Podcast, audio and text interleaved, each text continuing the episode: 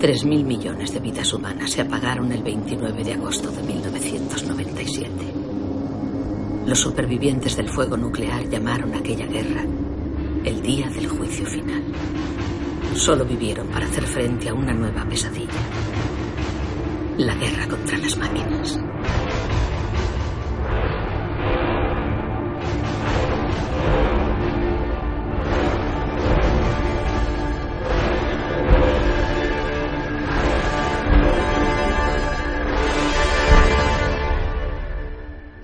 A todos, bienvenidos de nuevo a vuestro podcast de cine. Durante los próximos minutos viajaremos a principios de los 90, concretamente a 1991, porque ese año vio la luz la que hasta entonces fue considerada la película más cara del cine, un título que al igual que su predecesora forma parte de nuestras películas obligadas. Me refiero a Terminator 2, El juicio final. Estáis escuchando el programa número 20 de La Fricoteca. Nuevamente estamos reunidos el Freak Team en esta epopeya de ficción para amenizar los próximos minutos con todos vosotros y recordar esa gran película. Primeramente quiero dar las gracias por acompañarme a un hombre que no se sabe si viene a destruir o a proteger. Lord Luis Incisus. Muy buenas, Fricatote. A medida que vaya pasando el podcast ya veremos por qué lado me decanto. Nombre que está hecho de metal líquido. Mm, Será por lo que bebe. Esa es buena. Y como ya sabéis, yo soy Iñaki Sánchez, un hombre con metal en el cuerpo, mucho metal, y no en líquido precisamente. Queridos fricototes, gracias por elegir la fricoteca.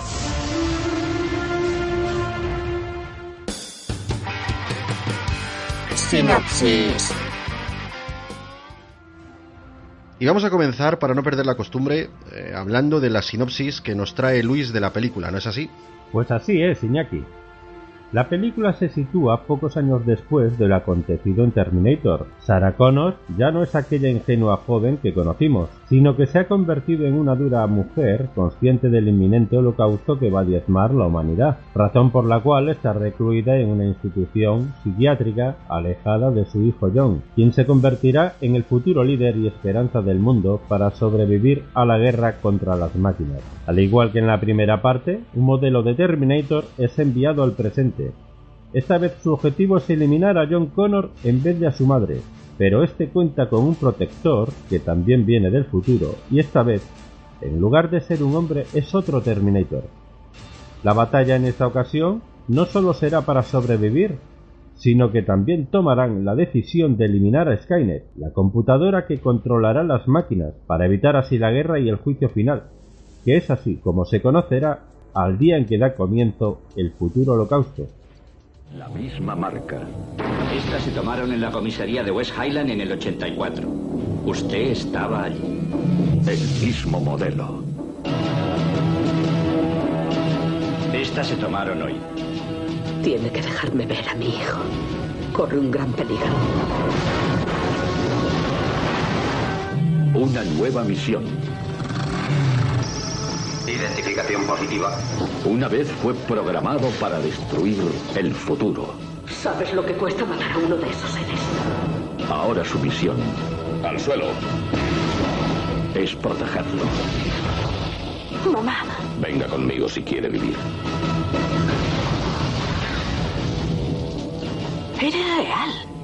Su lealtad es para con un niño. ¿Quién te ha enviado? Tú mismo, dentro de 35 años. Y su enemigo Es un Terminator como tú, ¿verdad? Como yo no. es la máquina más mortal jamás construida. ¿No puede ser destruido? No hay información. Esta vez hay dos. Terminator 2. No puedes ir por ahí matando gente. ¿Por qué? Si usted creía haberlo visto todo. Mire otra vez. ¡Sigue bajando! Marchaos, ahora. ¡Debemos seguir juntos!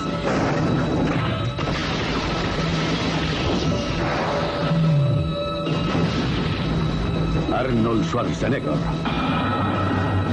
Terminator 2. El juicio final. Esta vez ha vuelto para bien. Confía en mí.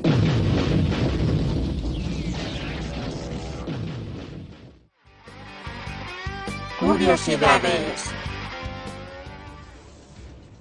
Para rodar la escena ampliada de la autopsia del T-800, bueno, autopsia, es cuando le abren la cabeza y le sacan el, y le, sacan el microchip. Para rodar esta escena y la escena de la doble de Sarah, cuando el T-1000 mimetiza a Sarah Connor, Linda Hamilton se trajo a su hermana gemela Leslie para rodar esas escenas y así hacer el plano sin efectos digitales.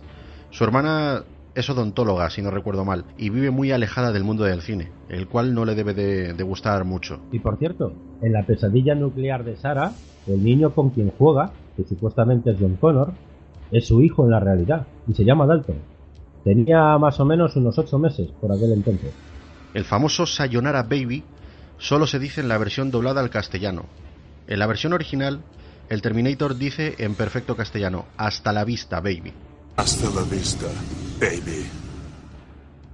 Pues eso habría perdido toda la gracia con el doblaje. Curioso, cuanto menos. Alguna vez lo hemos puesto aquí en. Este, este sampler, alguna vez lo hemos puesto aquí en la fricoteca. El teaser trailer promocional incluía una escena que no aparece en la película, la fabricación de un T-800. Este tráiler, que sale pues en la cadena de montaje, fue encargado por el director James Cameron al ya fallecido creador de efectos especiales Stan Winston. La cuestión era que no revelara nada de la película. Tras verlo, James Cameron temió que la audiencia no entendiera por qué se mostraba el montaje del T-800. Y este tráiler se emitió de forma muy fugaz en Estados Unidos. Por eso no lo vimos en España, pero en la edición especial de DVD y también a día de hoy creo que en el Blu-ray está incluido en los extras. Y si no, siempre lo podéis encontrar en YouTube. En la escena en la que el T-800 choca a los cinco con el pequeño John Connor, un adulto pasa por delante del plano justo en ese momento. Eso es un retoque que se hizo para que no se viese de manera directa cómo un adulto golpea, sin querer, a un menor de edad. Un ejemplo claro de ese pudor americano que alguna vez hemos mencionado aquí, precisamente. Durante el rodaje, a Edward Farlong, que estaba en plena pubertad, le cambió la voz y al terminar de montar la película tuvo que volver al estudio para doblarse a sí mismo y corregir así los dos timbres de voz que inicialmente tenía en la película. Además tuvo que aprender a montar en moto para rodar algunas de las escenas de la película. El explosivo empleado para volar Cyberdyne Systems es eutimol polidiclórico. Es el mismo nombre con el que se nombra a la droga alucinógena de la película de ciencia ficción Atmósfera Cero. Aquí vemos un ejemplo de lo friki que es James Cameron, tío. Y, y, por cierto, un peliculón que la he visto hace bien poquito, no, no la había visto nunca y me ha gustado. Buena película que recomendamos de, de, Sean Connery. Pues yo sí la he visto y creo que voy a tener que echarle otro visionado. Me molaría un remake de esta película, ¿eh? Yo creo que sí. Los rifles que llevan los humanos del futuro son los mismos que usan los marines en Aliens, el regreso, también dirigida por James Cameron, fusionando así todo un universo futurista en el que en algún momento Terminators y Aliens podrían cruzarse. Lo que yo te digo. Otro ejemplo de los frikis de James Cameron, tío. Un crossover entre Terminator y Alien se llevase al cine y lo estuviese dirigiendo Cameron, yo me apuntaría y me molaría Cantidubi. Hombre, dirigiéndolo Cameron, ya que son sus universos, probablemente fuera muy interesante. Aunque de no ser así, yo tendría mucho miedo. Tío, cualquier cosa que haga Cameron, o sea, tío, hasta sonrisas y lágrimas dirigida por James Cameron tiene que molar. Sí, seguro que las lágrimas son de cristal líquido. La niña a quien pregunta el T-1000 por John Connor y que le dice que este está en la galería. Sí, le he visto. Estaba aquí hace un cuarto de hora. Ha dicho que iba a la galería, ¿no? Sí. Es la vigilante de la playa Nikki Cox, que tiene las tetas muy pequeñas, por cierto, pequeñísimas. ¿Eh? sé lo que me quieres decir. No, no, sé quién dices, pero no ha venido. Eso, eso. El turista que está haciéndole fotografías al T-800 en el centro comercial tras romper el escaparate durante el primer enfrentamiento con el T-1000 es el co-guionista William Wisher Jr. Ya podría haber sido el director de fotografía, como el Regreso al Futuro 3. Mira, un otro pluriempleado. Exacto. Pues eh, este, este hombre, el co-guionista, también apareció en la primera película de Terminator. Es el policía a quien Schwarzenegger roba el coche patrulla para perseguir a Kyle Reese y a Sarah Connor después de huir de la discoteca. Robert Patrick repitió su papel de T-1000 como cameo en las películas El último gran héroe de 1993, donde se le ve salir de la comisaría mientras, mientras que Schwarzenegger entra en ella con el niño protagonista, que por cierto también se ve a Sharon Stone en su rol de instinto básico. De hecho, te voy a comentar que precisamente ayer la estuve viendo. Y, y, hombre, pues eh, Sharon Stone, eh, sale también Van Damme. Hombre, ¿Ah, pues sí? eh, ah, sí, sí, hay unos cameos ahí muy guapos. Ah, bueno, claro, claro. Hay cuando salen al mundo real, tío, y se van al cine y se encuentran con el propio Schwarzenegger. Sí, sí, es cierto. Efectivamente, cuando se tienen que ir al, al estreno de la película de la que de la que es protagonista precisamente la historia, ¿no? Pues eh, sale Schwarzenegger, el auténtico Schwarzenegger, eh, sale Van Damme, Sharon Stone, en fin, hay unos cuantos ahí. Buenísima esa película, por cierto. Que tendremos que dedicarle un- otro programa especial porque también tiene migas. Ya dijimos en el anterior que Schwarzenegger es muy amigo de sus amigos. Sí, efectivamente, y de hecho, ayer mientras estaba viendo la película lo estaba pensando. o sea que Buenísima, buenísima esa película. Oye, pues yo me la voy a apuntar porque hay, ganas de hacer una de películas obligadas para el último gran héroe. Pues como te decía, tiene un cameo Robert Patrick como T-1000 en el último gran héroe en esta escena y también tiene otro cameo que a mí este particularmente me, me gustó mucho porque no me lo esperaba y es en la película Wayne's World, que desparrame, de 1992 donde para el coche del protagonista, de Mike Myers, y le pregunta por John Connor, ¿sabes? En, eh, en la misma ciudad de Los Ángeles. Se supone que es eh, durante las escenas en las que está preguntando a la gente con la fotografía que le da a los padres adoptivos y tal. Sí, agente, ¿he cometido alguna infracción? ¿Ha visto a este niño? Muy divertida, muy divertida. Pues no era la primera vez que Robert Patrick trabajaba con James Cameron. Ya participó en Abyss. Era uno de los trabajadores que muere ahogado durante la escena del accidente que inunda parte de la plataforma submarina. Linda Hamilton entrenó con el excomando israelí Uzi Gal, quien desarrolló el arma automática que lleva su nombre, la Uzi. Y con el entrenador personal Anthony Cortés, durante 3 horas al día, 6 días a la semana, durante 13 semanas antes de la filmación. Con ellos entrenó intensamente con pesas y aprendió judo y técnicas de entrenamiento militar. Le exigían mantener una dieta sin grasa que le hizo perder bastante peso. Si te das cuenta, Luis, luego en la película está como, como, como muy delgadita, tío. Es precisamente lo que te comentaba de el cambio físico y, y asombroso de la Sarah Connor de la primera parte a la de esta, tío. Es lo que más me sorprendió. Y, y además, eh, no sé en tu caso, pero en mi caso, gratamente. Es decir, en, esta segunda parte vemos a una Sarah Connor más enérgica, eh, la vemos musculosa, ¿vale? Joder, y con una determinación que, que, si te das cuenta es como la determinación que tenía Kyle Reese en la primera parte. Parece como que se le ha pegado. Mm, Yo creo que incluso más. Billy Idol fue la elección original de James Cameron para interpretar al T-1000, pero un accidente de moto impidió que el cantante asumiera ese papel, por lo que Cameron optó por Robert Patrick después de verlo en La Jungla 2, Alerta Roja, como integrante de la banda de, terroristas. Es curioso porque Robert Patrick también tenía cierta cojera en, su forma de caminar por una lesión que, había tenido. Si te das cuenta, luego eso marcó un estilo muy personal a la hora, a la hora de caminar del actor durante la película. Yo te voy a decir una cosa. Por suerte, eh, salvando las distancias de lo sucedido a Billy Idol, por suerte eh, no interpretó la película. Porque no creo que hubiera sido igual yo la verdad es que agradezco que fuese Robert Patrick. Sí, sí, sí, eh, pero vamos, eh, en, en, un 100%. Mal de uno, oye, pues bien para otro. Pero en este caso, nosotros nos referimos evidentemente a, a lo que se trata del cine y ya está, ¿no? Un accidente es un accidente y siempre lo lamentamos.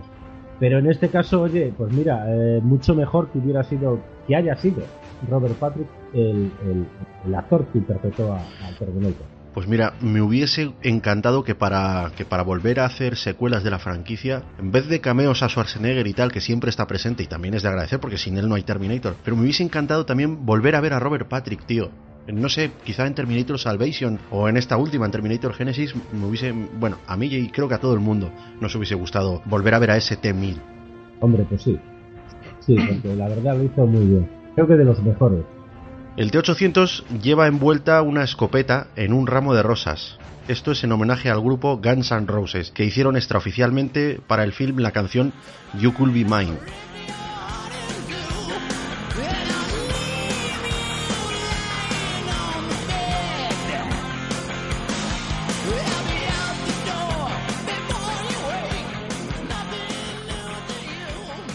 En el videoclip de esta canción aparece Schwarzenegger, caracterizado como el T-800 de la película. Y luego por tema de derechos y, y cosas así, en la banda sonora de Brad Fiedel no sale ningún tema, ningún tema cantado, todos son orquestrales. Pero bueno, oye, existe esta canción, You Could Be Mine, que aparece en la película de manera muy fugaz cuando John Connor está en la moto con su amigo yendo hacia la galería. Y también aquella canción de ZZ Top, Back to the Bone.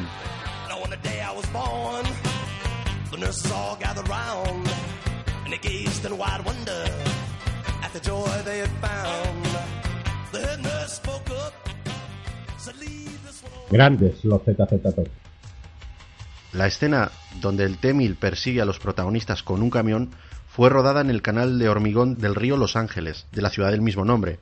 Hubo que cambiar el cauce del río para rodar la escena. El canal ha sido usado en el cine numerosas veces, en escenarios de persecuciones automovilísticas, reviertas entre bandas y demás recursos argumentales, apareciendo en películas como El último gran héroe, de la que hablábamos hace un momento, también de Italian Job, Grease, Chinatown, Repo Man o Drive, además de videojuegos como GTA, San Andreas o GTA V. Sí, la verdad es que es un canal también muy icónico, sobre todo para, para el tema de carreras de coches y persecuciones de este tipo. La escena de la confrontación final surge en una fundición, pero en realidad el escenario estaba lejos del clima que presenta. Allí se rodó a temperaturas que alcanzaban los 5 grados de máxima, lo que dificultaba que los actores pudiesen sudar. Pero es que los dos Terminators, en teoría, no deberían sudar, por lo menos el T-1000. Y las coladas de metal fundido se hicieron con juegos de luces, pintura y gelatina. Contrataron a varios de los antiguos empleados para hacer de extras. La fundición llevaba años cerrada y cuando estos llegaron al set de rodaje se indignaron porque pensaron que la fundición había vuelto a abrir y no les habían llamado para trabajar. O sea, tú imagínate eso, tío, que llevas tantos años trabajando en una fundición y cuando llegas allí a rodar una película te encuentras que está todo montado, todo funcionando y dices, pero coño, ¿qué pasa aquí? Bueno, no lo hemos dicho, no lo hemos dicho, pero la película tuvo seis nominaciones a los Oscar. Mejor fotografía, mejor montaje, mejor maquillaje, aquí ganó la estatuilla, mejor edición de sonido, que también fue ganadora, mejor sonido, que también ganó, mejores efectos visuales, también se llevó la estatuilla, en total ganó 4 de las 6 nominaciones que tuvo.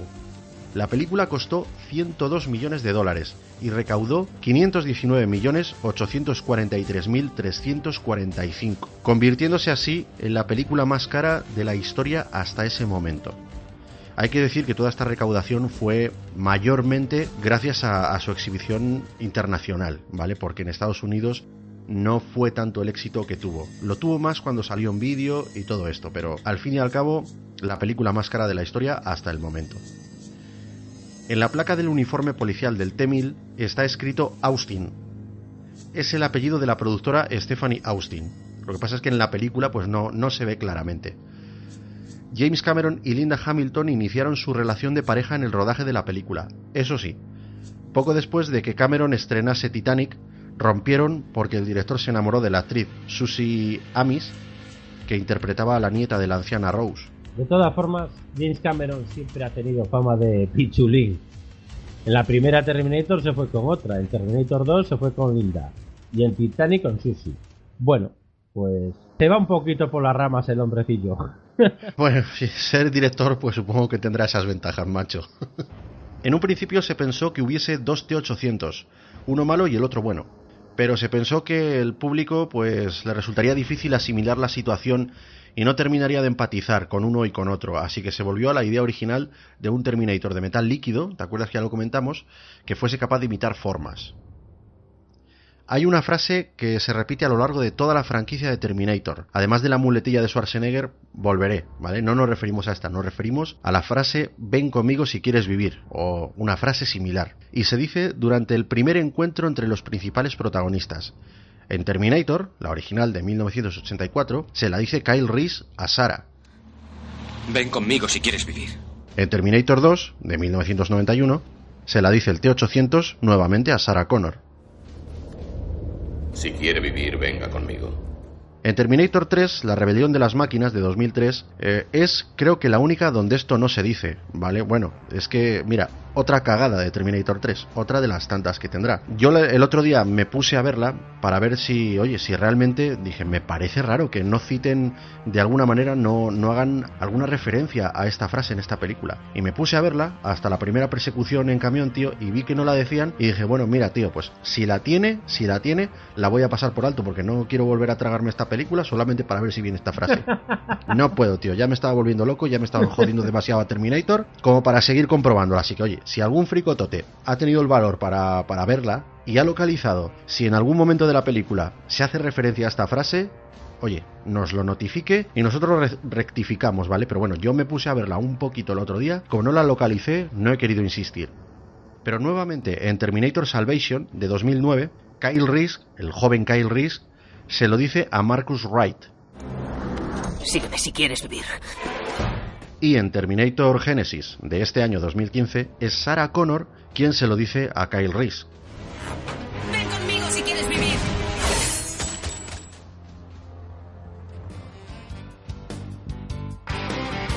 Personajes principales. El Terminator T-800, nuevamente interpretado por Arnold Schwarzenegger. Este papel es, sin duda, el papel por el cual siempre será recordado. Mismo modelo, pero distinta misión. Aquí asume el rol de protector. Su única prioridad es proteger a John Connor. De nuevo repite Constantino Romero en el estudio de doblaje. En tres años, Cyberdyne se convertirá en el mayor proveedor de sistemas de computadoras militares. Todos los bombarderos antirradar se modernizarán con esas computadoras y ya no necesitarán tripulantes. De ese modo volarán con un funcionamiento operativo perfecto es curioso que Constantino ha quedado muy presente que, es la voz de Schwarzenegger en España, cuando en realidad solamente le puso voz para las películas de Terminator. Habitualmente Arnold Schwarzenegger suele, suele estar doblado por otro grande de, de la interpretación en el estudio de doblaje, que es Héctor Cantoya pero yo no sé por qué Luis se le ha asumido a Constantino Romero como, como la voz principal de Schwarzenegger. Bueno, pues desde aquí, desde la fricoteca, decimos que no, no lo es. La voz habitual de Schwarzenegger, sobre todo en la década de los 80 y de los 90, fue Héctor Cantoya. Sí, pero ese volveré que, hizo Constantino eh, es la caña, tío. es la caña. Es el icono, tío. Es el icono ahí de, de Constantino. Oye, ¿te das cuenta te das cuenta, tío, de, de, que aquí Schwarzenegger tiene un poquito más de, protagonismo que la primera. Hombre, obviamente, ¿vale? No por ser el bueno, pero me refiero que tiene más diálogos y parece como que está más metido en la historia, interactúa más quizá con la forma de pensar de John Connor, de Sarah Connor, les cambia un poquito el chip. Y lo quiero mencionar porque ese, eso me gustó. Una cosa que tiene es que a los 2-5 minutos eh, empatizas con él perfectamente. Y yo creo que eso está, vamos, logradísimo. El Terminator T-1000, interpretado por Robert Patrick. Creo que este actor no tiene un papel que sea más icónico que este, tío. O sea, yo cada vez que lo veo en alguna película, en alguna serie o en algún sitio, bueno, ahora mismo me viene a la cabeza que poco después lo vi en la segunda entrega de Abierto hasta el amanecer, que por cierto no me gustó nada, pero vi a Robert Patrick y dije, hostias, el T-1000. Y cada vez que lo veo digo, el T-1000. No digo, mira, Robert Patrick, el de tal, no, tío, todo, siempre se me viene la cabeza a, a Terminator 2. Pero es lo mismo que hablábamos hace un momento de Constantino Romero. Constantino Romero, muchísima, muchísima, muchísima gente, quizás la mayoría lo recuerde por ese Volveré o, o, en su defecto, por Yo soy tu padre. Hostia, otra. Vale. Eh, que a, ese, a, a Star Wars sí que le tenemos que dedicar, pero quizás más de un, más de un programa. Pero eso es otra historia. Eh, eh, pues en este caso pasa lo mismo, tío. O sea, se le recuerda pues ese papel que marcó su vida, tío. Necesito tu ropa, tus botas y tu motocicleta.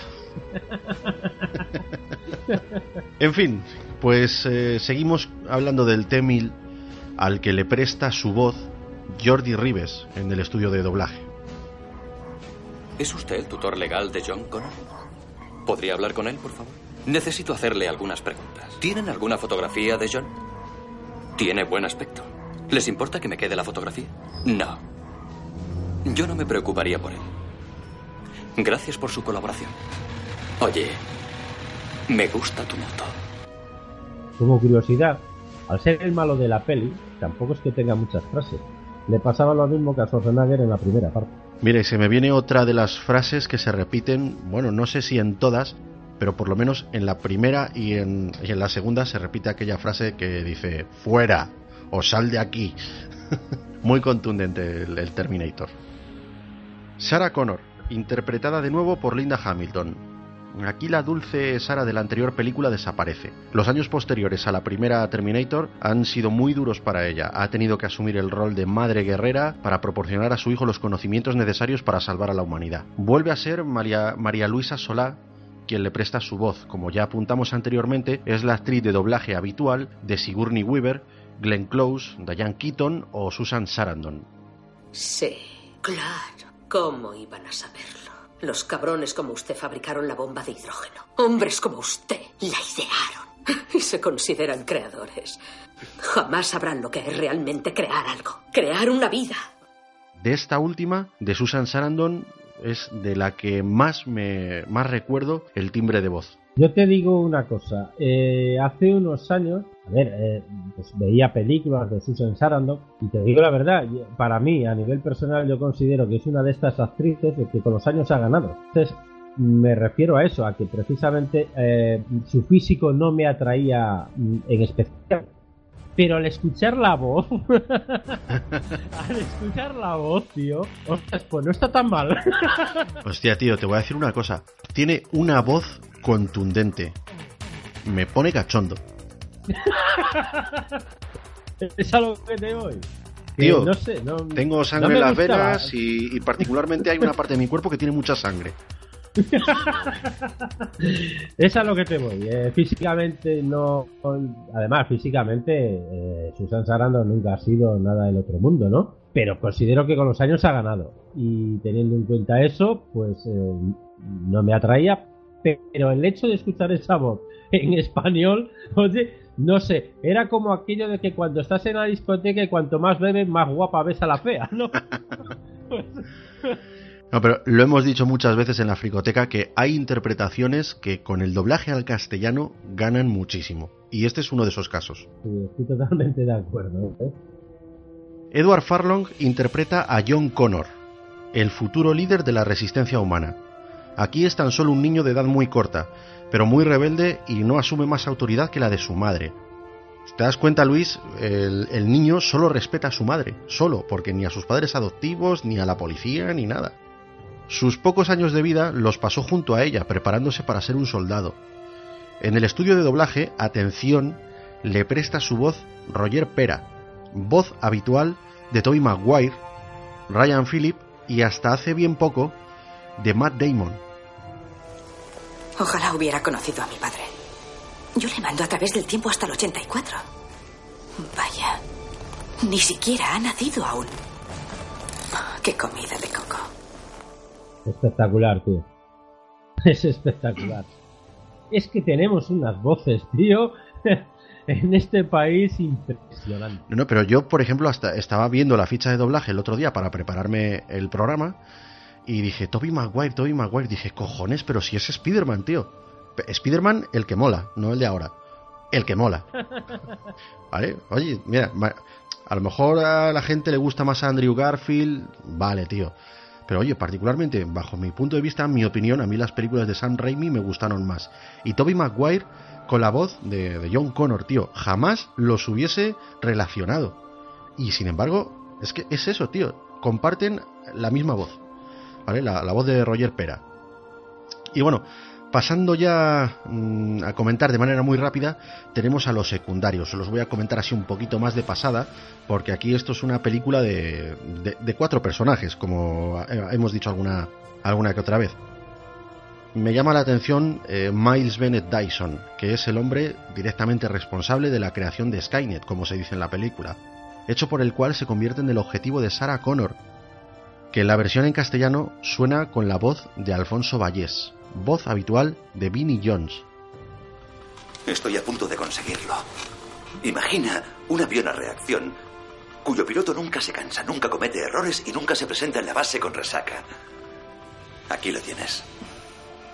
El Dr. Silverman tiene un papel más activo durante la primera media hora de esta película que en toda la película anterior. Vuelve a estar interpretado por Earl Bowen, un psicólogo que gracias a la historia de Sara ha podido acaparar fama y llegado a dirigir una importante institución psiquiátrica donde la tiene retenida. Una vez más, el personaje vuelve a tener la voz de Joaquín Díaz, un actor de doblaje muy querido y reconocido que habitualmente presta su voz a los actores Ian Holm, Peter Ustinov y Jack Lemmon. Verás, Sara, la situación es esta. Sé que eres muy lista. Y creo que solo me dices lo que quiero oír. Pienso que no crees todo lo que me has dicho hoy, y si te envío al pabellón de mínima seguridad intentarás fugarte otra vez. Casi nada lo del ojo y lo llevaba en la mano. ¿Sabes? Ian Holm. Jack Lemon, tío. Hostia, es que. Vamos a ver. Te pones a relacionarlo, tío, y dices, cojones, pero es que es verdad. Sí, es que tela, tela. Todd Boy, interpretado por Sandler Berkeley, bueno, pues un actor un poquito desconocido. Aquí interpreta al padre adoptivo de John Connor, que suena con la voz del gran Ricky Coello, voz habitual de Stephen Ria, Brent Spinner, el hombre que hace de Data en Star Trek La Nueva Generación, Chris Cooper y Jackie Chan. Así es, agente. ¿Qué ha hecho esta vez? Podría si estuviera aquí. Se ha ido con su moto, así que puede estar en cualquier parte. ¿Puede decirme de qué se trata?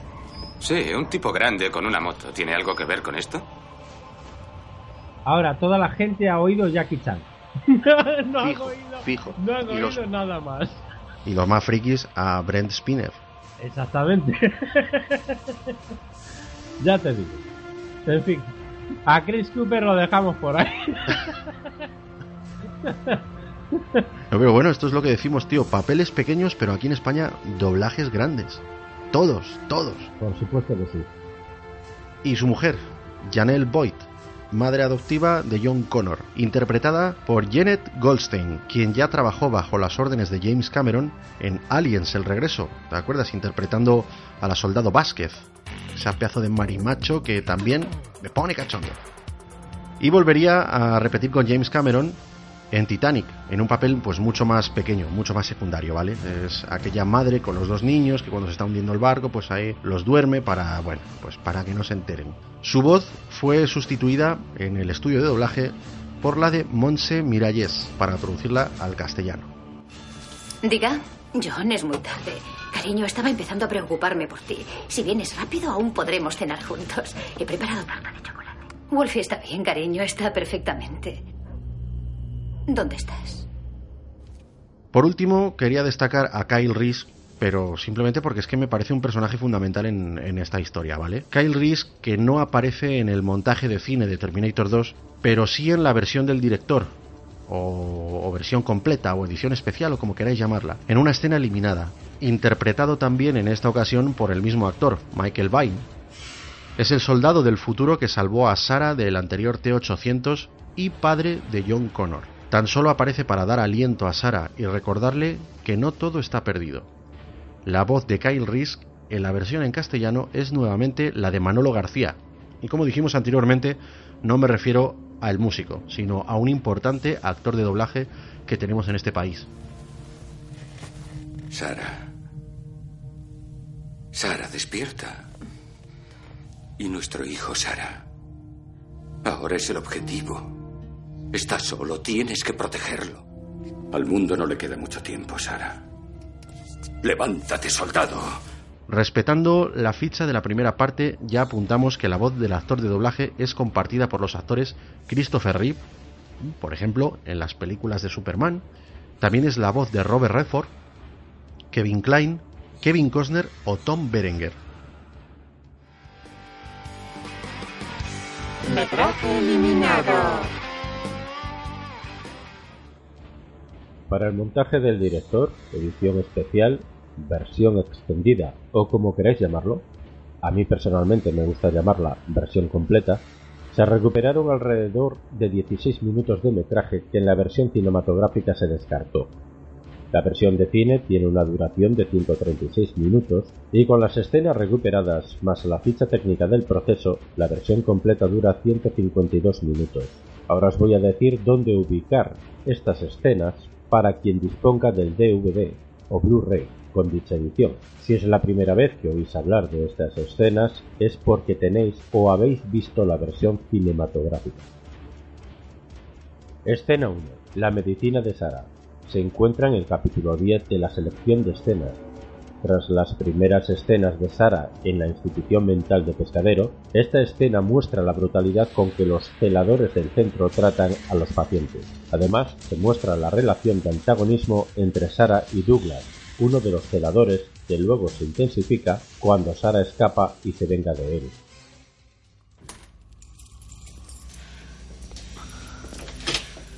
Es hora de tu medicina, Connor. Tómatela tú. Ya sabes que debes portarte bien porque esta tarde tienes revisión. No la tomaré de aquí. Y no quiero discutirlo. No voy a discutir.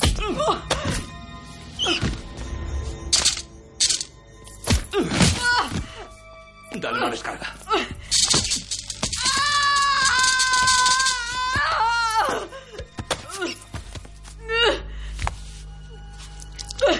Última oportunidad, nena.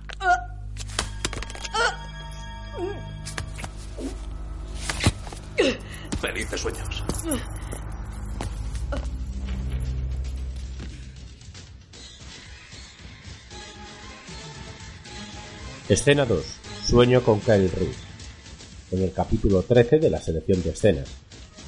Es la primera alusión sobre las pesadillas apocalípticas de Sarah previa aparición de Kyle Reese, el padre de John, que murió en la primera película, quien le recuerda que lo único que importa es proteger a su hijo. Sara. Sara, despierta.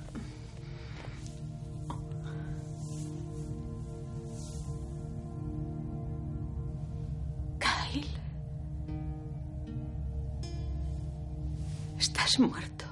¿Y nuestro hijo, Sara? Se lo llevaron de mi lado. Ahora es el objetivo. Lo sé. Está solo, tienes que protegerlo. Ya lo sé. Pero dime cómo debo hacerlo. Desgraciadamente ya no cree en mí. Lo he perdido. Tú eres fuerte, Sara. Más de lo que jamás habías imaginado. No. Levántate, soldado. Te quiero, Sara. Siempre te querré. Yo también. Siempre estaré contigo. ¿Recuerdas el mensaje? El futuro no está establecido. No hay destino, solo existe el que nosotros creemos.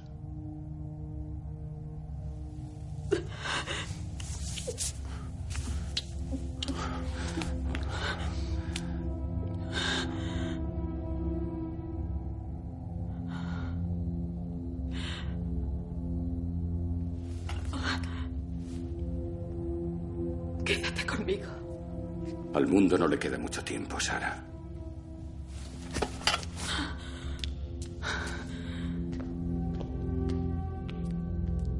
Kyle, no te vayas.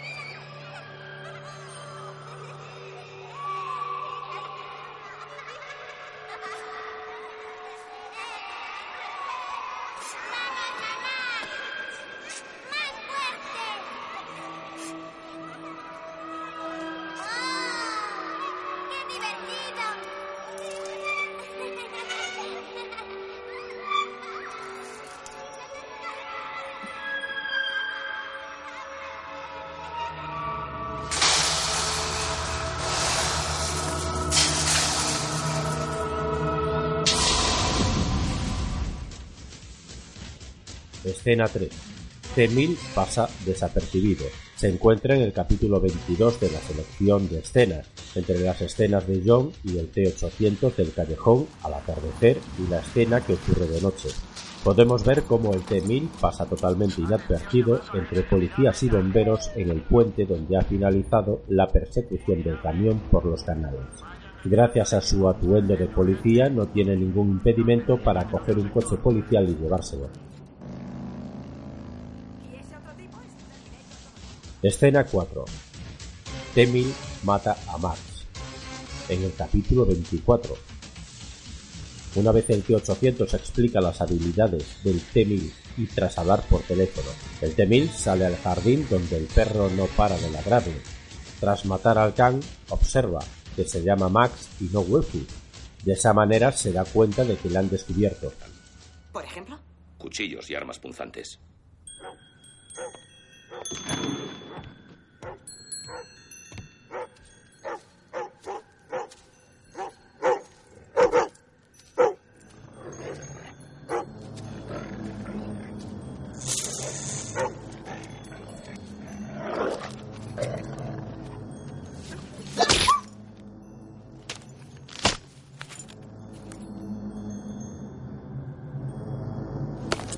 Estas fotografías se tomaron con una videocámara de vigilancia. Escena 5. Anatomía de T-800. Durante los capítulos 37 y 38. Mientras Sara extrae las balas de la espalda del T-800, una ampliación de la escena muestra cómo prosigue la exploración del cyborg hasta su procesador central. Aprenderías cosas con las que no has sido programado para ser. Y ya sabes, más humano y no ser siempre tan capullo. Mi CPU procesa en red neural, es de aprendizaje, pero Skynet solo lee cuando nos envían solos a una misión. No quieren que pienses demasiado. ¿eh? No. ¿Podemos reprogramarlo?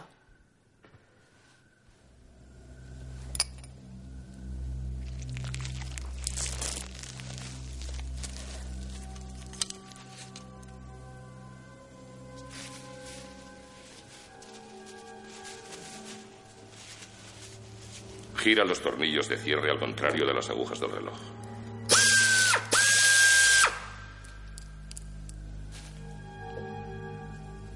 Adelante.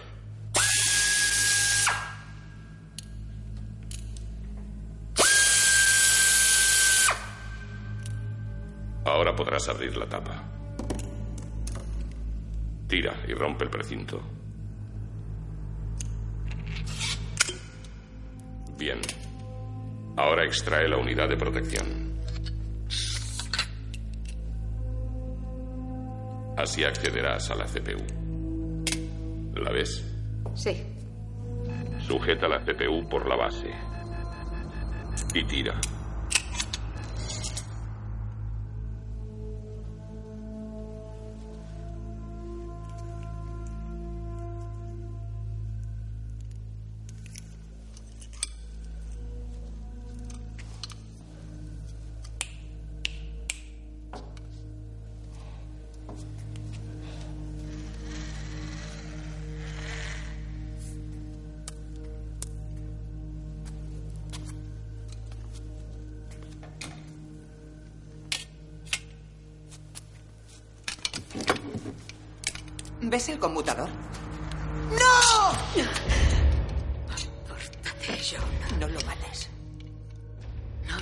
No lo mato, lo destruyo. Está bien, como quieras, pero lo necesitamos. Escúchame atentamente. Nos las apañaremos solos. Pero es la única prueba que tenemos del futuro, de la guerra y lo demás. Es posible. No me fío de él. Es mi amigo, ¿entiendes? No sabes lo que cuesta acabar con estas cosas. Y si algo sale mal, esta será nuestra única oportunidad. ¡Sí, Espera, aparta! mamá. Si se supone que voy a ser un gran líder militar, tal vez deberías empezar a escuchar mis órdenes de vez en cuando. Porque si mi madre no me hace caso, ¿cómo van a hacerlo los demás?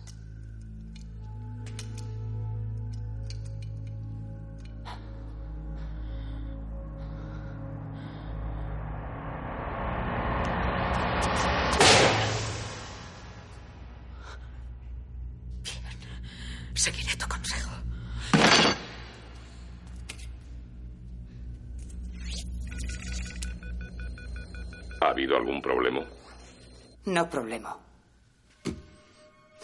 En absoluto.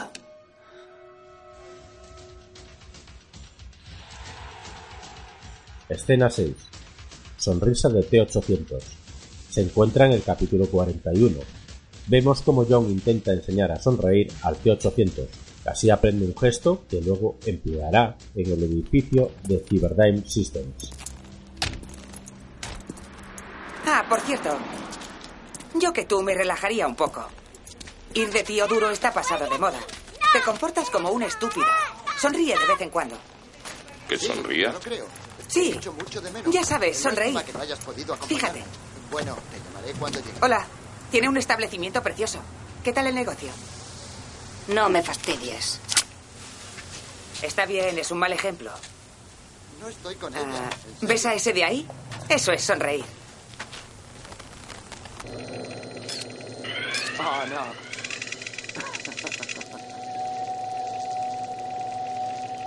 Estás loca. Estoy trabajando. Te lo aseguro. No hago más que pensar en ti. Ah, he comprado un regalito, cariño. Estupendo. Tendrías que practicar un poco delante de un espejo. Escena 7. La obsesión de Miles Dyson. En el capítulo 43 de la selección de escenas, después de la información que el T-800 proporciona sobre Skynet, se puede ver cómo su principal responsable, Miles Dyson, explica a su mujer la importancia de su trabajo. Miles.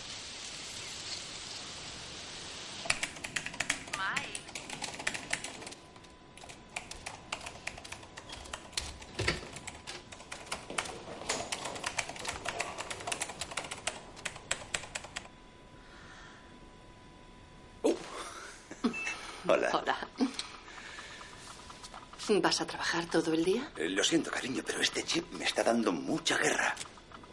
Miles, es domingo. Prometiste llevar a los niños al parque acuático. Eh, imposible. Ahora estoy inspirado.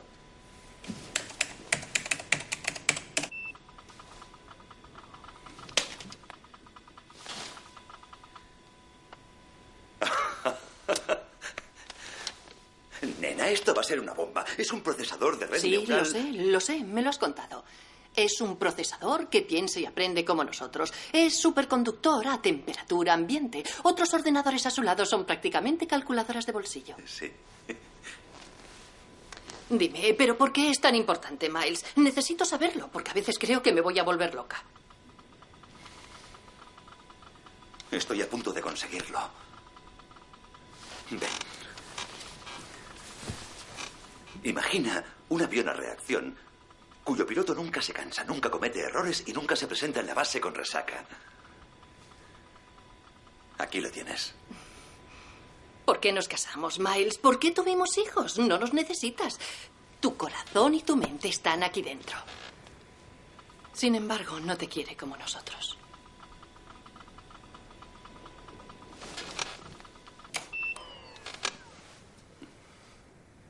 Lo siento. ¿En serio? ¿Qué te parece si pasas un rato con tus otros amores? ¡Eh! ¡Nos vamos al parque acuático! ¡Bien! Escena 8. Reflexiones en el desierto, en el capítulo 45. Aquí se alargan dos escenas en el campamento de Enrique, en el desierto. Una sobre la amistad de Sara y Enrique y otra en la conversación sobre la muerte entre John y el T-800. Dale otra vez. Este es el mejor camión que tengo, pero no tiene motor de arranque. ¿Tenéis tiempo para que lo cambie? Sí. Esperaré al anochecer para cruzar la frontera. De acuerdo. Enrique, estarás en peligro si te quedas. Debéis iros esta noche, ¿de acuerdo? Claro. Vuelve cuando quieras y destrózame otra vez la vida.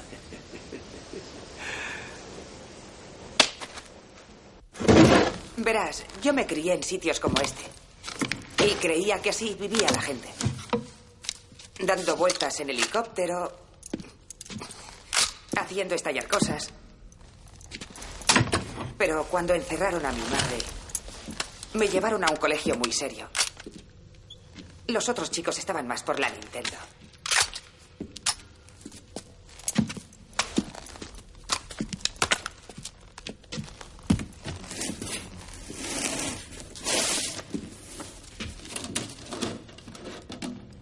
¿Alguna vez sientes miedo? No. ¿Ni siquiera de morir? No.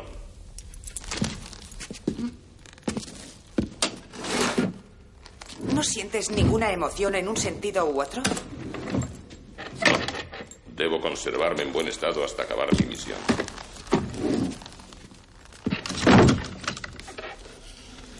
Después ya no importa. Yo también debo conservarme en buen estado. Soy demasiado importante.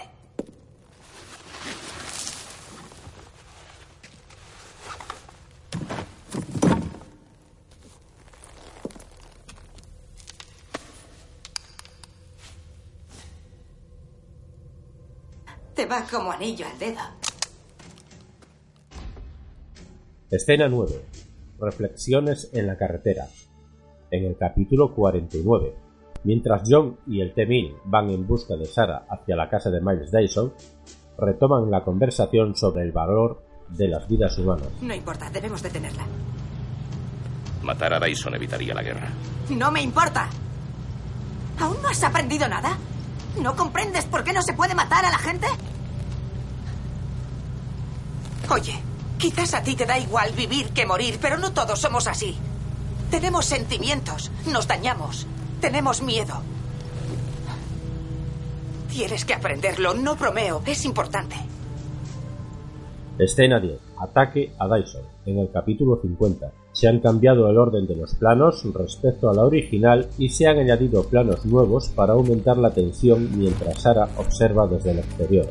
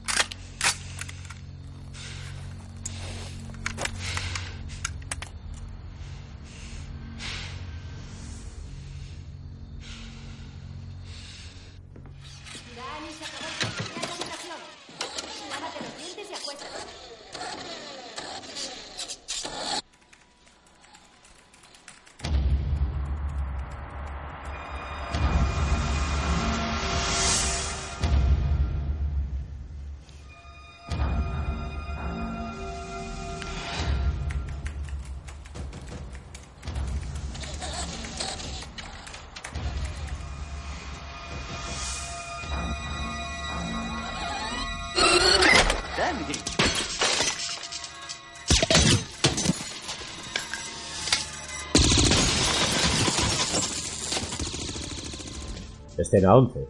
Dyson destruye su trabajo. Durante el capítulo 55 de la selección de escena. Ya en los laboratorios Cyberdyne, Dyson explica a Sarah cómo destruir el equipo. En ese momento, y concienciado con la situación, Dyson agarra un hacha y destruye la maqueta de la CPU. Todos los discos de mi despacho. Los que hay en este otro despacho. Todo lo que hay detrás de mi mesa. Todos los ordenadores de mi izquierda. Los destruiremos con el resto del material.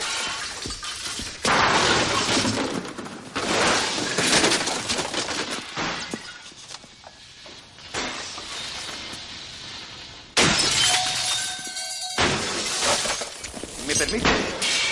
Disculpe. Déjeme el hacha un instante.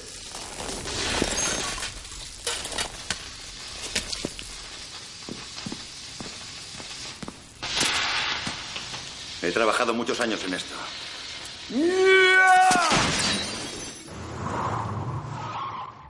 Escena 12. Llegada de la policía y el SWAT.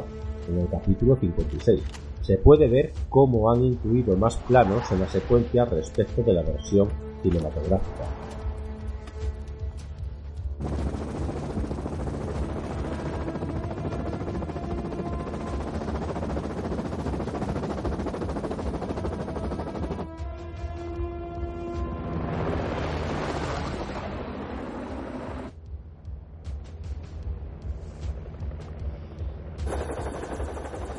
Escena 13. T-1000 se reconfigura. Durante el capítulo 67 podemos ver cómo las funciones camaleónicas del T-1000 han sufrido un deterioro después de haber sido congelado, hecho pedazos, fundido y recompuesto.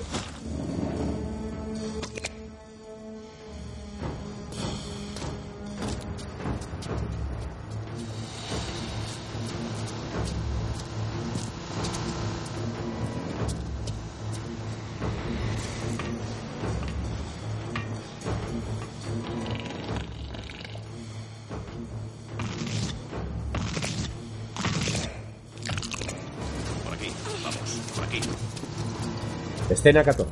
La doble de Sara. Durante el capítulo 75. Cuando John tiene delante a Sara y a su doble en la plataforma de la fundición, se ha recuperado metraje que da continuidad a la escena antes mencionada, ya que John es capaz de distinguir entre Sara y el T-1000 gracias a que los pies del Terminator se funden con la rejilla del suelo.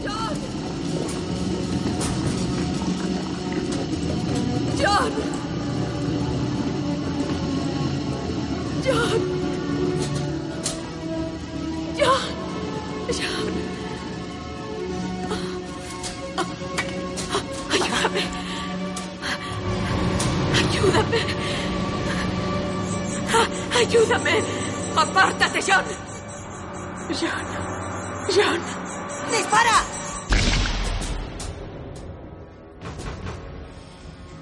Escena 15. Equipo técnico. En el capítulo 80 se ha añadido una sección nueva en los créditos finales con el equipo técnico de la edición completa. Aparte de las escenas nuevas que se montaron en la versión completa, Terminator 2 también tiene un final alternativo que se descartó porque dejaba cerrado todo el universo de la franquicia y no permitía continuidad de ningún tipo. Obviamente, la productora rechazó la escena porque no quería cerrarse la posibilidad de hacer más secuelas. La escena es la siguiente. Se puede ver a Sarah y John Connor en un parque. La voz en off de Sarah comenta que al haber destruido todas las pruebas del primer Terminator y los archivos para construir Skynet, no ha habido día del juicio final.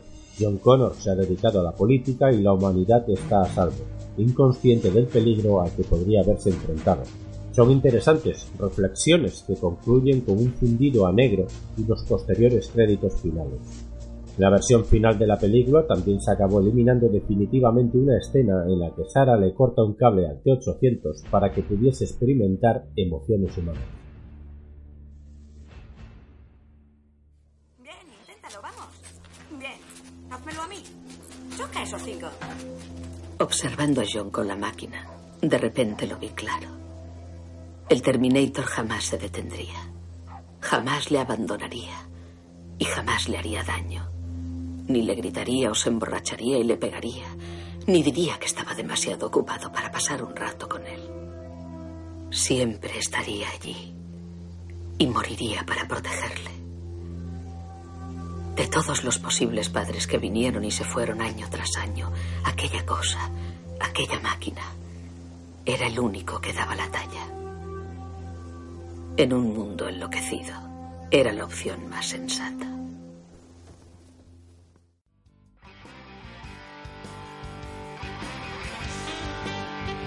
Reflexiones de la película.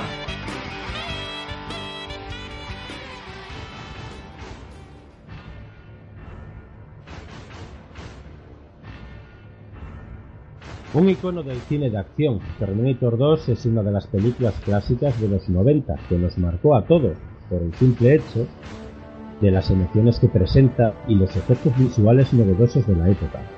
Ya no eran los muñecos animatronics de la primera entrega, que no se necesitaba ser ningún experto para darte cuenta que en las escenas en donde aparecía el robot de metal era un simple títere animado. La millonada que se gastaron para hacer esta película valió la pena dando como resultado un film sencillamente espectacular, batiendo récords de recaudación y conquistando al público y taquilla por igual. El dicho que reza, segundas partes nunca fueron buenas, quedó revocado aportando algo nunca antes visto, novedoso y todavía a día de hoy fascinantes efectos especiales. James Cameron no solo mejoró su creación original, sino que además se llevó cuatro Oscar en 1991, todos respectivos al apartado técnico por el uso de la nueva tecnología digital, el montaje, efectos de sonido, maquillaje y efectos especiales. Además de ser una película mundialmente reconocida y aclamada por el público de diferentes edades. Tú date cuenta, Luis, además, que cada vez que mencionamos Terminator, la mente, o por lo menos la mía, y creo que la de mucha gente, se va directamente a Terminator 2, se va directamente al T-1000, a Volveré, a, todo esto, esas persecuciones, al niño, a John Connor, ¿vale? Todavía la gente cuando le dices John Connor, John Connor, no se va a otro John Connor que Edward Farlong. Por lo cual, joder, esta película es que es, es inmensa, inmensa. Y yo recuerdo toda esa expectación cuando anunciaban por la tele los anuncios de ya la venta en vídeo, joder tío, en vídeo, en VHS, y qué revolución. Recuerdo incluso cuando mi tío, por aquel entonces, por el 93 o así, 92, 93, se la compró.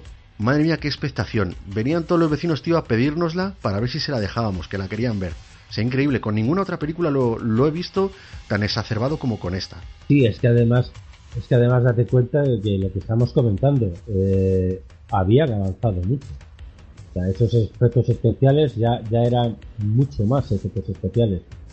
Las persecuciones, las escenas de acción, era todo muchísimo mejor. Además, eh, eh, te voy a comentar una, una, cosa que creo que lo hemos comentado. Eh, cuando se estrenó Terminator 2, juicio final, mmm, no sé, pero creo recordar que se estrenó un disco que habían hecho montaje, no sé, habían hecho un disco con la música de Terminator 2. Sí, tío, ya sé a cuál te refieres. Y era el Máquina Total 3. El Máquina Total, efectivamente. En, el Máquina Total 3 había estaba el tema de principal de la banda sonora de Terminator, pero mezclado y tal, y, y lo hizo un grupo electrónico que por aquel entonces, por la movida de, del bacalao y todo eso, se llamaban The Object, o sea, el objeto. Bueno, pues ahí queda.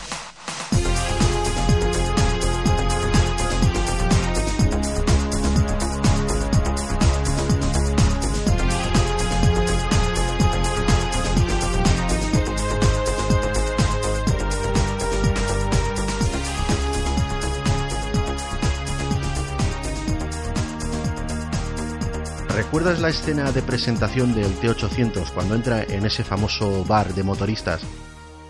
Sí, claro. El Corral se llamaba. Bueno, pues allí estaban rodando la escena en la que Schwarzenegger entra desnudo y tal.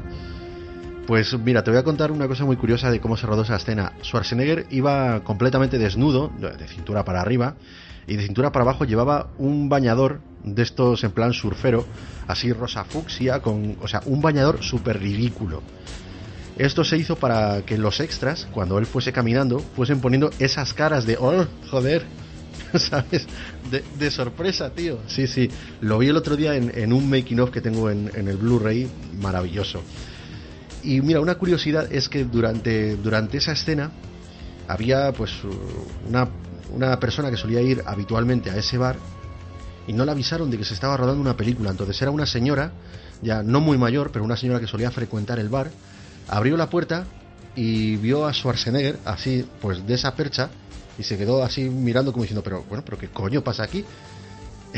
Y le dice Schwarzenegger, con ese, ese, estilo tan cachondo que lo caracteriza, le dijo, no se preocupe señora, esta noche hay un espectáculo de boys. es cojonudo, cojonudo. Aparte, por no mencionar que, mira, a pocos mmm, a pocos kilómetros uy pocos kilómetros a pocos metros de, de, donde está situado realmente este bar o de donde estaba situado antes sucedió un hecho pues no, no tan alegre se encuentra la autopista donde le dieron aquella paliza a, a Rodney King Anda.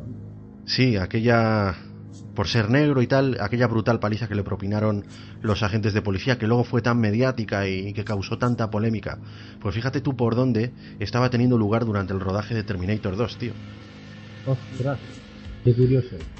Curioso, curioso y desagradable a la par. Uh -huh. En cuanto a guion, Luis, a mí me, me, parece que la primera parte es genial. En este sentido, yo, yo debo decir que es lo que destaca de la primera parte. No tiene ningún detalle que te saque de la película. Evidentemente lo que falló fue el presupuesto. En esto estamos todos de acuerdo. El fuerte de la segunda parte es precisamente el presupuesto. Aquí ya tenían pasta y se notó. Por eso es tan buena. El elevado presupuesto hizo que los efectos especiales pues fuesen de traca. Pero lo que me tiró un poquito por tierra fueron temas de guion. Creo que en esta el guion no fue la prioridad. Me explico. Terminator 2, repetimos fórmula, nuevamente se envía al malo a través del tiempo y al bueno. Esto rompe un poquito la explicación que nos da en la primera parte Kyle Reese de cómo viajan al pasado. Fue entonces cuando capturó el laboratorio y descubrió ese... ¿Cómo se llama? Equipo de desplazamiento. Así es. El Terminator ya había pasado. Connor me envió para interceptarle y lo volaron todo. ¿Y cómo espera regresar? No puedo. Nadie regresa. Y no vendrá nadie más. Solo somos él y yo. O sea, si envían a varios Terminators en una o varias ocasiones, que esto tampoco lo llegan a explicar muy bien, y a Kyle Reese, digo yo, joder, mándalos a todos a la misma fecha para que se ayuden un- unos a otros. Se supone que la máquina es capaz de, de tomar decisiones lógicas, ¿no? Y Skynet, o sea, ha construido una puta máquina del tiempo, tío. No, no sé si me explico. Sí, sí te explicas. Lo que pasa que, que- ¿Pero qué quieres? ¿Joder a la productora y que no haga más películas? o qué? Hostia, no, no, tío, no, no, no, no, no. Pero, mira, quiero. mm, quiero que pienses una cosa, macho. Imagínate Terminator 1, la primera, si se hubiese hecho con el presupuesto de, de Terminator 2. Vale, es verdad que a lo mejor por aquel entonces los efectos especiales todavía no, estuviesen tan desarrollados como siete años después, pero en el 84 ya había efectos especiales de la hostia, solo tienes que ver Predator. Entonces, ¿qué pasó en la primera? Que le dijeron a Stan Winston, bueno, mira, tío, tenemos este presupuesto para efectos especiales, porque andamos mm, muy justos de, de money. Y Stan Winston dijo, mira, con este presupuesto yo te puedo hacer estos efectos especiales. No son tan buenos, pero son tangibles para una película de serie B, que al fin y al cabo es lo que estáis haciendo, ¿no? Y lo hizo. En esta dijeron a Stan Winston, oye tío, mira, aquí hay pasta. Y Stan Winston dijo, vale, no te preocupes, mira, tenemos los efectos especiales de, de mis estudios. Y además vamos a contratar a um, Industrial Light and Magic, que son los que han hecho efectos especiales para, uf, pues para Parque Jurásico, etcétera, efectos digitales que estaban desarrollando por ordenador y te hicieron una peli de la hostia. Pero tú imagínate, si todo esto lo pudiesen haber hecho con Terminator 1, la peli hubiese quedado cerrada, el guion hubiese sido perfecto, los efectos especiales, todo, tío, lo hubiese tenido todo. Sí, claro que sí. Hubiera quedado una peli extraordinaria. Eh, cerrada, mm, tío, es que, ¿sabes? Era la primera. Era un experimento. Joder, si salió de una puta pesadilla que tuvo James Cameron y demás cositas. Y demás cositas, pues era un experimento. ¿Quién va a apostar por eso? Estamos hablando del año 84. ¿Quién coños va a apostar por una historia como esa? No estamos hablando del 2015, que ya estamos hasta las narices de historias de esas. Estamos hablando del 84. Entonces, el problema radicaba ahí, en que no había confianza en que aquello fuera un éxito. En la segunda parte sí, hostias que, que sí. Coño, si es que inclusive no creíamos que funcionara Schwarzenegger como Terminator y ha funcionado que te cagas. ¿Cuánto, din- ¿Cuánto dinero necesitas? Tanto, tómalo. Te doy cinco Coño. más por si acaso. Mira cuánto dinero les hizo ganar. Claro, claro. Ahí está el rollo, tío. Pero ya en la segunda parte ya no era un experimento. Y ya había mucha confianza ahí. A Schwarzenegger le llegaron a regalar, eh, Mario Casar, el productor, le llegó a regalar un avión, tío, de, de segunda mano. O sea, fíjate si hicieron pasta. Pues ahí está el tema, ¿me entiendes? Pero ya no era un experimento. Entonces, bueno, pues bien. Por eso salió Bueno, también la película. Yo lo digo a raíz de que, joder, muchas veces he tenido esta conversación con, con amantes del cine. Me han dicho, wow, Terminator 2 es la polla, es la mejor de todas y tal. Digo, bueno, bueno, la mejor de todas. Vamos a ver. Terminator 2 es muy buena, pero yo tengo la mente dividida en este aspecto. Digo, mira, en aspecto de producción, Terminator 2, sin duda alguna. Es que es redonda. Por todo. Por dirección, fotografía, efectos especiales, sonido. Date cuenta que la primera se grabó en mono y esta ya no, ya se grabó en estéreo. Entonces, vale, en, ese, en, el apartado técnico, Terminator 2. Pero, tío, en, en el apartado de guion, es que la primera, ¿sabes? Yo siempre, yo siempre digo lo mismo, la primera lo que le falla es la pasta. Pero lo demás, las interpretaciones, el concepto, los personajes, joder, el propio hilo argumental está cerrado. De todas maneras, Luis, reitero también otra, otra cosita que me cuelga un poquito de, de las pelotas respecto de Terminator 2. A ver si a ti también. Ponte en la tesitura, ¿vale? Terminator 2. Si destruyen Skynet antes de que sea concebida, ¿vale? Joder, igual que John Connor antes de que sea concebido. En teoría los Terminators no llegarían a existir, ni tampoco la guerra. Por lo tanto, nunca viajarían al pasado ni los Terminators ni Kyle Reese, con lo cual John Connor tampoco llegaría a existir nunca. Esta es la premisa por la cual envían a los Terminators a destruir a Sarah y a John Connor, ¿no? Para que no lleguen a existir. No sé si me va siguiendo. Sí, sí, perfectamente. Joder, es que es, es una redundancia, ya aquí vamos en paradojas temporales. Claro, pero es, joder, es lo mismo. Esto es- lo hemos visto muchas veces en el cine y en la televisión. In situ, eh, en, en el, en el problema existe el, el personaje. Claro, una vez que se ha resuelto el problema, bien positivamente o bien negativamente, influye en que en el pasado de que ese personaje pueda existir o no pueda existir, pero tampoco hubiera existido el problema. Es que llegamos ya, llegamos a tesituras de, de paradojas temporales y, por, por cierto, me viene a la cabeza ahora mismito la película de 2003, el remake de, de La máquina del tiempo de H.G. Wells. Es que este estaba remake- pensando lo mismo. Estaba pensando lo Cuando le da, cuando le atención, spoiler, cuando le da la explicación eh, Uber Morlock, eh, Jeremy Irons, al protagonista Guy Pearce, de, de decir por qué no puedo eh, viajar al pasado y, y enmendar las cosas y tal, y le da la explicación de que dice, mira, tío, si tu prometida no hubiese muerto, nunca hubieses inventado la máquina del tiempo, entonces, ¿cómo puedes servirte de ella para venir aquí a salvarla? ¿Vale? Es la premisa esta, también otra teoría de los viajes temporales es que el universo se reconfigura o confabula de alguna manera para que las aguas del río vuelvan a su cauce y, y todo se vea compensado y al final todo siga según lo previsto, ¿te das cuenta? Es que, bueno, A ver, mira, a, a donde quiero llegar, Luis, ¿vale? Ya termino y te dejo hablar, tío. A donde quiero llegar es que la conclusión a la que quiero que llegues tanto tú como todos nuestros oyentes es que según están en Terminator 2 en el laboratorio de Cyberdyne, en medio del tiroteo, tanto John Connor como Sarah Connor, como el T-800, como el T-1000 se deberían ir desvaneciendo como Marty McFly en Regreso al Futuro, tío. Por eso, tío, me parece que es un fallo importante a tener en cuenta a la hora de, de valorar la película. y ahora que has dicho eso, tío, se me está ocurriendo otra más. no, no, se me está ocurriendo que mientras ellos están desvaneciendo, empieza a aparecer un DeLorean. Exactamente, tío. Empieza a aparecer un DeLorean. ¿eh? Y, y Marty McFly montado en él diciendo, ¿pero qué coño? Y entrando Guy Pearce con la máquina del tiempo y diciendo, uy, Que me he equivocado de, de plató. os dejo, os dejo ahí. Os dejo que, que- que os veo muy atareados. Vamos, que entre metal líquido y, y- y chips, mal rollo. Que yo estaba en 1800, ¿eh? A mí dejadme de hostia. Vaya, la- las paradojas temporales, tío, es lo que tienen. Sí, sí. No, pero, no, pero mira, eh, ya que te has puesto, pues podría ser algo, podrían hacer algo curioso, tío. Universos, Regreso al Futuro y Terminator. Y, y no te olvides de Alien. No bueno, ya, ya, bueno, y, y Predator. Y Predator porque si no, no tiene gracia, tío. Todo mezclado ahí.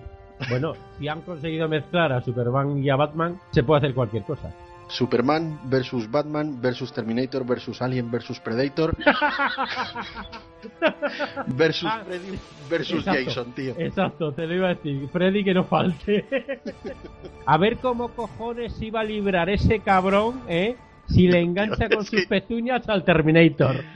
A Mira, ver, me parece a mí que no queda ni el tato. ya ves. Yo creo que incluso el T-800 y el T-1000 se echarían una partida a ver quién iba a cargarse al Freddy y a Jason. En fin. Mira, otra cosa, otra cosa que tiene en común eh, Terminator con Freddy, tío, que los dos vienen a raíz de una pesadilla. Sí, efectivamente. Esta es mía, se me ha ocurrido ahora. No, no, pero es buena. Oye, pues mira, ¿sabes qué? Eh, se me ocurre algo que también tiene cierta lógica. El T-1000 podría haber mimetizado a Schwarzenegger para acceder a John y así matarlo. Pues te la voy a rebatir, tío. Te la voy a rebatir porque el T-1000 no puede mimetizar máquinas complejas, tío. A lo mejor por eso no, no podía transformarse en Schwarzenegger. Ah, pues puede ser. Y volveríamos a lo mismo, que veríamos a un Schwarzenegger enfrentado a otro y el público diría, no, esto ya no me mola, tío. Claro. No puedo empatizar, Cameron. Pues Bueno, empatiza oye. lo que te salga de los cojones. Toma, mimetízate esta. I'll be back. I'll be back. En fin, eh, bueno, oye, mm, hablemos un poquito de las tres secuelas que hay a mayores, ¿vale? Aunque, aunque, aunque nos joda, tío. No, no, porfa, no. No, tío, mira, yo. te Claro, voy a y decir me vas a cosa. dejar a mí la 3, ¿no? Sí, tío, porque esa. Le tengo un poco de inquina. Le tengo un poco de inquina, pero escucha, yo salvaría Terminator Salvation. Porque Terminator Salvation, aunque no fuese el éxito de taquilla que, tenía que haber sido para que hubiese habido continuidad, pero me moló mucho porque respeta la primera al 100%. Podía ser una, secuela, ¿vale? Pero a su vez una precuela de la primera. Sin embargo, la 3, tío, no viene a cuento de nada, ¿vale? Eh, es que... otro Terminator, otro T-800, buah. La 3 viene a cuento de la taquilla. Ya está. No hay guion, no hay historia, no hay personajes. Mira. no hay. De Terminator 3 le ofrecieron el papel a Edward Farlong, pero entonces eh, Farlong debía de andar de Farlopan hasta arriba, De- debía estar hasta las cejas y, y no, lo, no lo quiso aceptar, bueno, no lo quisieron meter en la película. El papel de, Termi- de Terminator eh, malo, vamos a decir malo, se le ofrecieron a, a otros actores, entre ellos, tío, recuerdo que se le ofrecieron a Vin Diesel. Y Vin Diesel obviamente dijo que no. Vin Diesel se moría de ganas por trabajar con Schwarzenegger porque, joder, por lo menos en, en el aspecto cultureta, pues es un ídolo, joder, y- y de quién no lo es en ese sentido. Pero leyó el guion y dijo, no, tío, a mí Terminator me gusta demasiado como para, como para follármela contra una farola. Claro. Y no lo aceptó, tío. Ole sus cojones. Lógico. También sale el, el Dr. Silverman, pero tío, que, que se cargasen a Sarah Connor. Mira, yo recuerdo haber visto esta, esta película en el cine. Sí, cometí ese error, pero tío, es que no sabía lo que iba. Es que era Terminator. Y dices, tiene que molar. Pero estuve los dos días anteriores, quedé con, pues con, con mis amigos y vimos Terminator 1, vimos Terminator 2 y dijimos, venga, al cine a ver Terminator 3 el día siguiente. Fuimos, tío, y se nos cayó a, todo, a todos, se nos cayó la cara al suelo. Del guion no vamos a hablar porque tiene... No voy a hablar, porque es para decir cosas malas. No, no, viene, no viene santo de nada. Lo único que me gusta de la peli, ya, ya te dejo hablar, tío. Lo único que me gusta de esta peli es aquellos planos de la guerra del futuro que tiene, en los que salen los Terminators ahí todos en comuna, disparando y tal, y hay uno que se queda mirando la cámara, dije, ¡buah, tío! Me puso la piel de gallina. Pero por lo demás, mm, desmerece muchísimo esa peli. Yo, como todo el mundo, deseoso de ver Terminator 3. Y cuando vi Terminator 3, dije, bueno, pues esto es la típica película, pues eso, que pone Antena 3 el sábado por la tarde. El domingo por la tarde no, porque ese es para llorar. Es lamentable, hablando de la franquicia de Terminator. Ni voy a hablar ya de nada más. Ya he dicho que no merece nada, ni el guion, ni la historia, ni nada de nada. No voy a matizar nada, simplemente decir, pues eso, que es que ni siquiera para sábado por la tarde en Antena 3. Las siguientes, a ver, la de la, la Terminator Salvation, a mí me gustó, me gustó bastante. Eh, volvemos a lo mismo, Iñaki. No es Terminator 2, tío, y, y podría haber sido, y podría haber sido muchísimo mejor, pero no lo fue. Eh, No, pero tampoco Terminator mala. 2 ya, ya dejó el listón muy alto. Vamos a ver, Terminator Salvation, tío, a mí me gustó porque respeta muchísimo las dos entregas, ¿vale? Se fija más en la primera, por apartados de guion, y me pareció un acierto. Y aparte, yo venía de ver eh, eh, Terminator 3, tío, que fue una mierda, y de pronto me viene Terminator Salvation con Christian Bale haciendo de John Connor, una mm, secuela, precuela de la primera, donde todavía no estaban desarrollados los blasters y donde se ven los orígenes del T-800, porque es que me gusta eso, tío, te los explica. Tiene un- además un plano secuencia al principio de la película, cuando Christian Bale coge el helicóptero, ¿sabes? Y, y se estrella y... Buf, es que me pone la piel de gallina, tío. Los T-800 con la piel de goma, todo lo que contaba Kyle Reese, tío. Me llegó, me llegó al alma. Solo te digo que en- la fui a ver dos veces al cine. Y cuando salió ese cameo, bueno, ese cameo, esa, ese T-800 con la cara digitalizada de, de Schwarzenegger de los 80 con su melena al viento, tío.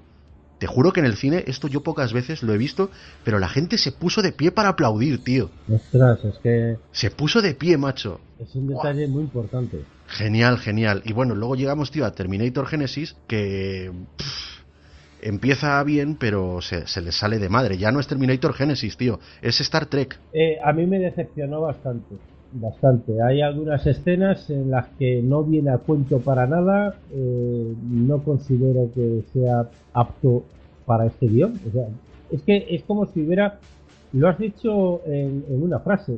mm, Star Trek no, pero algo, algo raro, algo raro que no es Terminator. Vamos, eso por descontado. Entonces, pues bueno, sí, yo creo que se le fue de las manos. Yo creo que empezaron muy bien, muy bien, muy, muy bien, ¿eh? Empezaron muy bien, pero poco a poco se les fue yendo de las manos. Total, que nos quedamos, yo al menos, me quedo con Terminator 2. Sí, bueno, no haces bien. Yo me quedaría pues con Terminator 1, con Terminator 2 y con Salvation. De lo que he visto es lo que más, lo que más me ha gustado, tío. Oye, mm, ¿qué nota le pondríamos a Terminator 2, el juicio final? Sé que te encanta. Tío, es que fíjate, es que fíjate que además estamos hablando de una película que es un tema que no lo he comentado, pero quiero comentarlo antes de que, de que sigamos adelante. Es una película del año 91 de acción, de ciencia ficción y que gana cuatro Oscars. Sí, tío. O sea, señores, ¿cuántas hay de estas? No, no, no. Y en ese momento menos. Y en ese momento menos, exactamente. Porque ahora ya, oh, oh, oh, ya incluso, como decías Es antes, Hay nivel. hasta sonrisas y lágrimas se hace con efectos digitales, ¿sabes? Con efectos especiales. Pero, pero en aquel entonces no, ¿vale? Y una película de este, de este, de esta índole, de, de, de este tema, sobre este tema, ¿no? Y que gane cuatro Oscars, tío. Una pasada, una auténtica pasada, ¿vale? La primera vez yo creo que crítica y público están de acuerdo. Por tanto, pues está claro. eh, Terminator 2, una pasada. Eh, soy bastante riguroso, pero esta película, tío, es muy grande. Es muy grande. Y le voy a mojar, creo que hasta las pantorrillas. Le voy a poner un ocho y medio, tío. Esta película, por supuesto, que tiene un aprobado, pero descarado, ya lo sabemos. Pero yo le voy a, yo le voy a poner un 8. Bueno, yo redondeo. No le quiero poner un 9 y por supuesto no le voy a poner un 10 por esas cositas del guion que te he dicho. Es lo único que me tira para atrás. Terminator 1 y el, pre- y el presupuesto de Terminator 2 seguramente hubiese sido una película de 9 o de 10. ¿Cómo convencerías a alguien de que Terminator 2 es una película obligada? Como te comentaba antes, eh, Terminator 1 del año 84, siete años después, hace la continuación. Si ya en el programa anterior eh, decíamos que era pues eh, una obra maestra, Terminator, eh, teniendo en cuenta varios factores, pero sin dudarlo una obra maestra, pues con Terminator 2 se superan, se superan hasta unos límites insospechados.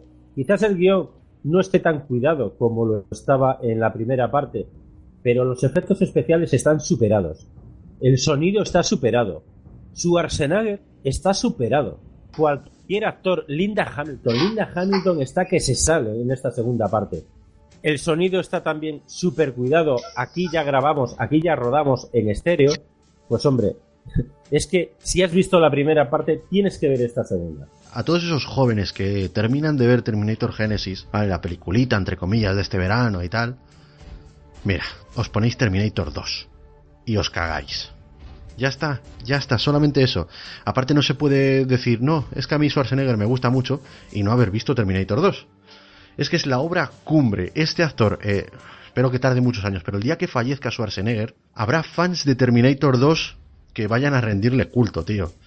En todos los canales de televisión se pondrán imágenes de la película. Terminator 2 es la obra cumbre de Schwarzenegger.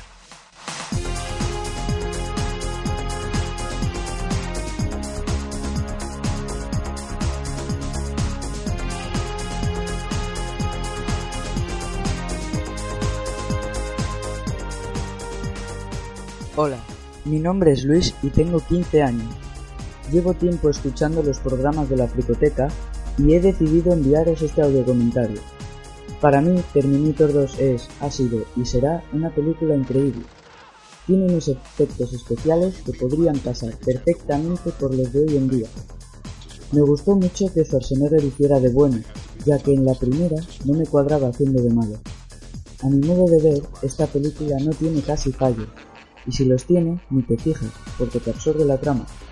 Me pareció un poco rebuscado que el camión que roba el T-1000 al final de la película llevase nitrógeno líquido, pero le dio tensión a la escena.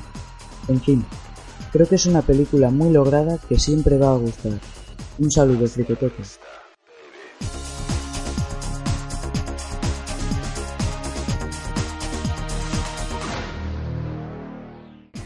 Pues con esto ya terminamos el programa.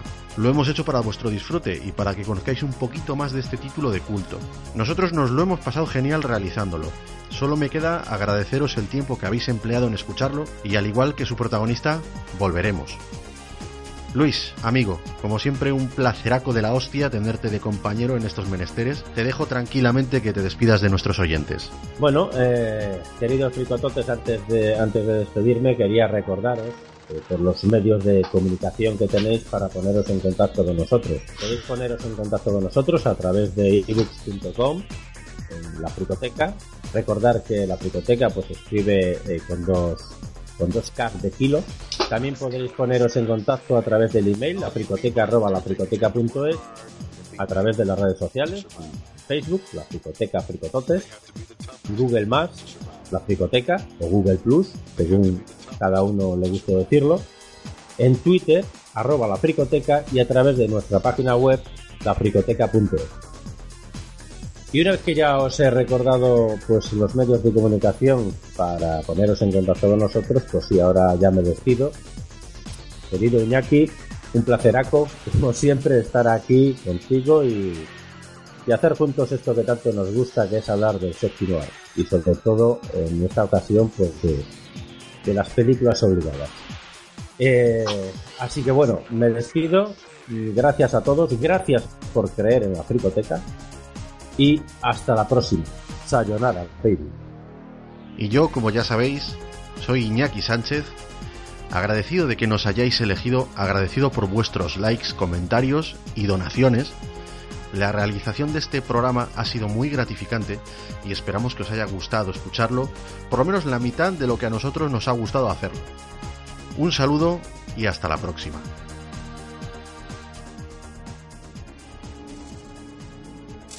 El futuro desconocido rueda hacia nosotros. Por primera vez lo afronto como un sentimiento de esperanza. Porque si una máquina, un Terminator, puede vender el valor de la vida humana, Tal vez vosotros todo tiempo dados.